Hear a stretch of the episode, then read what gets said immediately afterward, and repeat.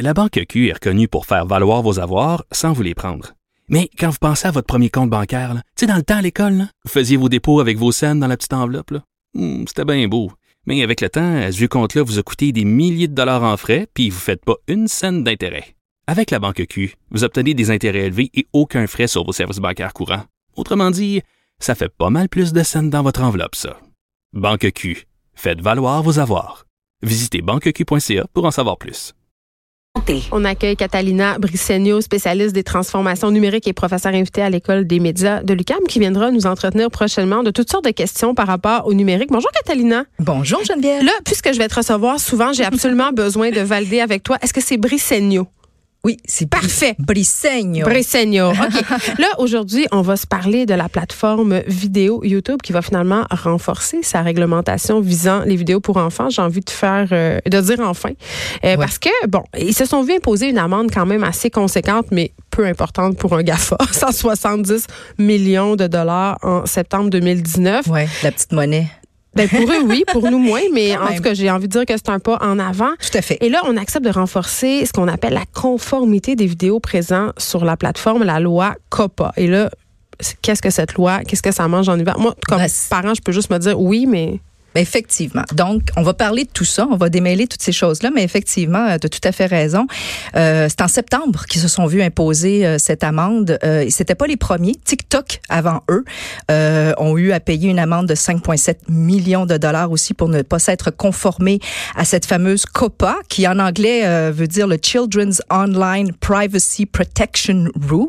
OK. euh, qui en ni plus ni moins en fait la loi euh, qui protège la vie privée, les données personnelles des enfants euh, âgés de moins de 13 ans aux États-Unis. Alors on va y revenir euh, un petit peu plus en détail, mais en gros, euh, suite à cette amende, Google, donc qui est propriétaire de YouTube, s'engage effectivement à revoir le fonctionnement de sa plateforme pour cesser de capter et de maintenir et de, de, de, conserver en fait des données personnelles qui concernent les enfants de moins de 13 ans parce que c'est ce à quoi ils ne se conformaient pas. Et ces changements-là ont été implantés et sont implantés sur la plateforme depuis hier. Donc, euh, ils ont fait différents changements depuis septembre, mais je te dirais que across the board, comme on dit en bon français, là, globalement, tous ces changements-là s'implantent, euh, s'implantaient depuis hier. Alors, je pense que on s'entend d'abord, là, si on prend un peu de recul, là, ça a vraiment été une grosse année pour euh, ce qui concerne les données personnelles. Je Il y a pense beaucoup que, de fuites. ah, on s'entend-tu que on a eu, je- moi, je suis contente en on fait. a un wake-up call majeur, là. On, appelle ça l'année de l'éveil. On Ouais. peut-tu appeler ça de même? Là? Je pense qu'on a tous un beau reality check. Hein? Ça a commencé à la fin 2018 avec euh, Cambridge Analytica puis Facebook. Hein? 58 millions d'utilisateurs qui ont été affectés par cette fuite de données-là. Ça, ça, on avait conclu en fait qu'on pouvait manipuler les données pour influencer des élections. C'est quand même assez grave. C'était là. majeur. Non Oui. seulement on apprend que la plateforme technologique collecte euh, sans le consentement des utilisateurs, revend ces données-là, mais qu'en plus, elles sont utilisées à mauvais escient par des tierces parties qu'on ne sait pas c'est qui. Euh, Puis dans ce cas-là, effectivement, c'était dans un contexte très particulier de bon. Euh, ici au Québec, on s'entend-tu là la fuite des jardins évidemment. Donc on, on- on- Hein? on- on l'a vécu, hein, on l'a vécu Oui. ce reality on se demande check. si nos données personnelles valent encore quelque chose. Et par je ailleurs. pense qu'il n'y a pas de doute que dans les prochaines années, euh, les prochains mois, en tout cas, là, on va beaucoup entendre parler de ça. Il y a énormément de discussions à l'échelle de la planète sur Mm. les États se préoccupent de savoir comment on va mieux encadrer tout ça auprès des plateformes technologiques. Bon, une chose dont on parle moins, c'est les données personnelles des enfants. Donc, euh, parce que là, Moi, ma question, c'est comment, parce que moi, ma fille regarde des vidéos YouTube sans arrêt, mais dans ma tête, il collecte pas d'informations personnelles puisqu'elle Ben regarde des vidéos. C'est ça. Non, le problème est le problème est là. En fait, c'est que le problème, c'est que toutes ces grandes ces plateformes là, puis même les applications, ok, euh, qu'on utilise quotidiennement et tout ça. C'est dans leur design même, comprends-tu? L'architecture même de Comment ces plateformes-là. Oui, comment ils sont construits là. Parce que pourquoi? Parce que c'est lié à leur modèle d'affaires. Puis leur modèle d'affaires, c'est un modèle d'extraction de données, dans les de stockage de données, puis d'exploitation de ces données-là pour faire quoi surtout? Pour cibler de la publicité aux utilisateurs. Donc c'est ce ciblage C'est là. là. Mais écoute, c'est à même le design de ces plateformes. Alors, ce qu'on veut savoir, et là on revient à la fameuse COPA, c'est que euh, pourquoi c'est important, pourquoi ça prend des proportions importantes, c'est que, euh, écoute, selon Pricewaterhouse, là, un tiers des utilisateurs actifs sur Internet c'est des enfants d'âge mineur. Ben OK? Donc, c'est des enfants qui, des, des, des, jeunes qui sont pas en mesure de euh, exprimer leur consentement de manière éclairée. Alors là, on parle de euh, toutes ces plateformes sur lesquelles il y a énormément de contenu qui est visionné par des enfants d'âge mineur qui sont pas en mesure euh, de, d'exprimer leur consentement. OK. Ben, même les adultes, on a de la misère à consentir de façon éclairée sur même les médias nous, sociaux. c'est difficile. Alors, tu comprends qu'il fallait que ça bouge pour qu'on commence à encadrer ces affaires-là. Oui. Alors, la COPA, revenons-y. C'est quoi? C'est cette loi de protection des données personnelles qui vise à protéger donc la vie privée des enfants de moins de 13 ans. Ce qu'il faut savoir, c'est que c'est une loi qui est rentrée en vigueur, en fait, qui a été votée dès 1998, l'une des premières dans le monde. Euh, il y en a d'autres qui ont suivi, dont le règlement des données personnelles en Europe et tout ça, mais euh, il y en a dans différents pays. Mais je te dirais qu'aux États-Unis, la COPA existe depuis un moment et vise donc et essentiellement dit si tu es un service qui agit sur le web ou que tu es une application, tu pas le droit de collecter des données sur des enfants de moins de 13 ans ou de les stocker ou de les conserver. Puis là, qu'est-ce qu'on entend par données personnelles? Ben, c'est pas uniquement les données d'information sur les enfants, leur nom, leur adresse, euh, etc., mais également les fameux cookies, hein, ces fameux traceurs. Leur qui- comportement. Leur comportement. Tu pas le droit de traquer leur comportement. Et là, c'est exactement ce à quoi, en fait, ces plateformes-là sont, sont, pas- capables de se conformer à ça. Là, ma question non experte est la suivante. Est-ce que là, on est en train de se dire, euh, par exemple, que le vortex de vidéos sur YouTube que ma fille regarde, ça, ça pourra plus être? Parce que, évidemment, ce qu'on calcule avec l'algorithme, euh, c'est ce qu'elle voudra regarder. Donc, c'est une façon de colliger de l'information personnelle. Ça, est-ce que Oui. ça a rapport avec ça? Oui, Parce alors comment ça. OK, comment ça fonctionne euh, précisément? C'est qu'aujourd'hui, tu, ta fille, par exemple, quand elle regarde des vidéos sur YouTube, Ouais. OK, derrière, il y a des algorithmes qui, sur, et, sur, et sur la base des traceurs, OK, puis sur la base de l'analyse par l'intelligence artificielle euh, du comportement de cet utilisateur-là, ils finissent par profiler en fait cet utilisateur-là et de dire hmm, par rapport à tous les, les choix que pose cet utilisateur-là, ses habitudes, Ouais. nous, on estime que c'est une enfant d'à peu près 8 ans qui regarde surtout des émissions euh, avec des chansons, whatever. OK? Donc, c'est ce ciblage, ce profilage. C'est ça qui a énormément de valeur sur le web. Parce que ce que fait YouTube derrière avec ça, c'est qu'évidemment, ça lui permet d'envoyer de la publicité extrêmement ciblée, ce qu'on appelle vraiment de la publicité comportementale, qui est construite sur la compréhension du comportement de cet euh, utilisateur-là.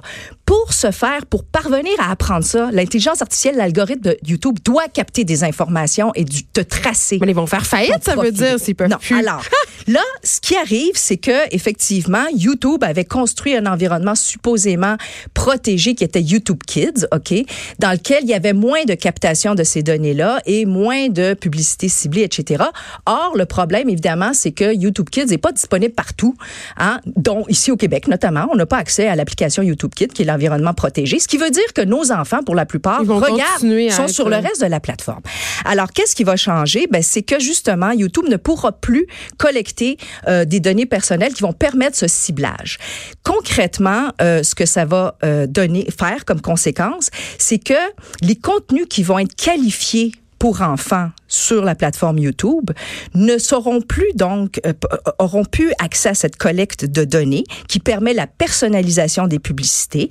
Ça veut pas dire qu'il y aura plus de publicité, il y en aura encore, mais qui va être basée sur l'analyse des contenus, pas de l'utilisateur. Ok, c'est la différence entre Oh, une ouais. un ciblage et une publicité contextuelle. Bref, plus de publicité, plus non plus certaines fonctionnalités comme par exemple l'accès aux commentaires, les notifications, tout ce qui permettait finalement de suivre et de mieux comprendre, De documenter de documenter l'utilisateur. l'utilisateur. Ouais. Ils n'auront plus le droit à tout ça. Alors, c'est sûr que personnellement, je pense que c'est une bonne nouvelle, mais ça fait réagir énormément parce que la façon dont la COPA, qui est administrée par euh, le FTC aux États-Unis, qui est, si tu veux, un peu l'organe de protection du consommateur ou le bureau de la concurrence, euh, a décidé qu'ils allaient impliquer en termes de responsabilité aussi les producteurs de contenu. Alors, comment ça va se déployer, ces changements-là? C'est que YouTube, dorénavant, exige que les créateurs de contenu, puis là, on parle de 23 millions de channels hein, sur YouTube, Les influenceurs. devront devront déterminer, tous les producteurs de contenu devront déterminer si leur contenu est dédié aux enfants ou non, s'il s'adresse Ah, fait qu'il y à des aura enfants. un- une espèce de système d'âge. Ben, c'est 13 ans et moins. Enfant, ça veut dire 13 ans et moins. Pas enfant, ça veut dire 13 ans et plus. OK? Mais c'est un système très binaire. C'est littéralement, là, tu coches une case puis tu dis, mon contenu est destiné aux enfants. Alors, ça veut dire quoi? Personne va vérifier. Destiné aux enfants?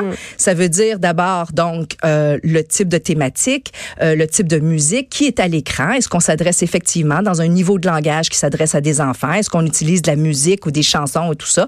Est-ce que euh, on utilise des personnages animés, tu sais, ou des personnages qui appelle beaucoup aux enfants. Donc, vraiment, du contenu destiné aux enfants. Alors là, évidemment, euh, les créateurs se sentent un peu coincés là-dedans parce que maintenant, ça va être à eux de qualifier si ce contenu-là que eux produisent est à destination des enfants ou non. Et YouTube a également annoncé que euh, pour les les producteurs de contenu qui ne le feraient pas eux-mêmes, ils allaient mettre un apprentissage machine, donc un outil d'intelligence artificielle pour qualifier sur la base de l'analyse des contenus si un contenu s'adresse à des enfants. C'est quoi les conséquences pour les créateurs de contenu? Alors, ce qui craignent avant tout, c'est que potentiellement, ça veut dire beaucoup moins de publicité ciblée, donc beaucoup moins de publicité qui paye euh, sur leur chaîne. Ok? Évidemment, plus capable non plus de s'adresser à ces utilisateurs-là à travers des commentaires, à travers des notifications. Puisqu'ils leurs vidéos, plus le droit de commenter. Leurs vidéos ne seront plus recommandées sur la plateforme. Et, Et ils s'exposent personnellement aussi à des amendes ou des poursuites qui peuvent aller jusqu'à 42 000 dollars euh, de la part du FTC. Oui, mais en même temps, c'était le Far West. C'est normal qu'on commence un peu à contrôler tout ça. Là. Ben, Ces gens-là ont bénéficier de beaucoup de largesse. Là. Je suis contente que tu dises ça parce qu'il y a beaucoup de gens qui décrivent la situation. Moi, je pense que c'est un enjeu de co-responsabilité. Ben les enjeux dont on parle, Geneviève, on ne sera pas capable de les adresser si tout le monde ne fait pas sa part. La plupart des créateurs sont comme, hey, les parents, c'est votre travail de surveiller ce que vos enfants là, Je peux pas être à côté de mon enfant 24 heures sur 24 à la télé quand ils font du contenu pour enfants. Ben, surtout que le parent décide pas de l'architecture de ces plateformes-là. Ben, là. Écoute, c'est des grosses machines à extraire puis à faire du forage d'informations puis de, de mais pas juste changer de poste. Exactement, tu peux pas juste changer de poste. Tout ça pour dire que euh, je pense que c'est une question de co-responsabilité. Puis oui, les producteurs de contenu doivent être impliqués. Oui, l'État doit mettre en place donc des mesures de check and balance là, mm. pour s'assurer euh, qu'on protège les populations les plus vulnérables. Oui, les plateformes technologiques doivent être co-responsables de, de, de, de l'encadrement puis de la, la, cette responsabilité-là envers les plus jeunes. Et oui, les parents aussi. Nous, comme utilisateurs, on a un rôle à jouer pour mieux comprendre cet environnement-là et continuer de protéger puis d'encadrer au maximum ces usages-là. Euh, en terminant, Catalina, est-ce que tu penses euh, que YouTube Kids va arriver bientôt au Québec ou?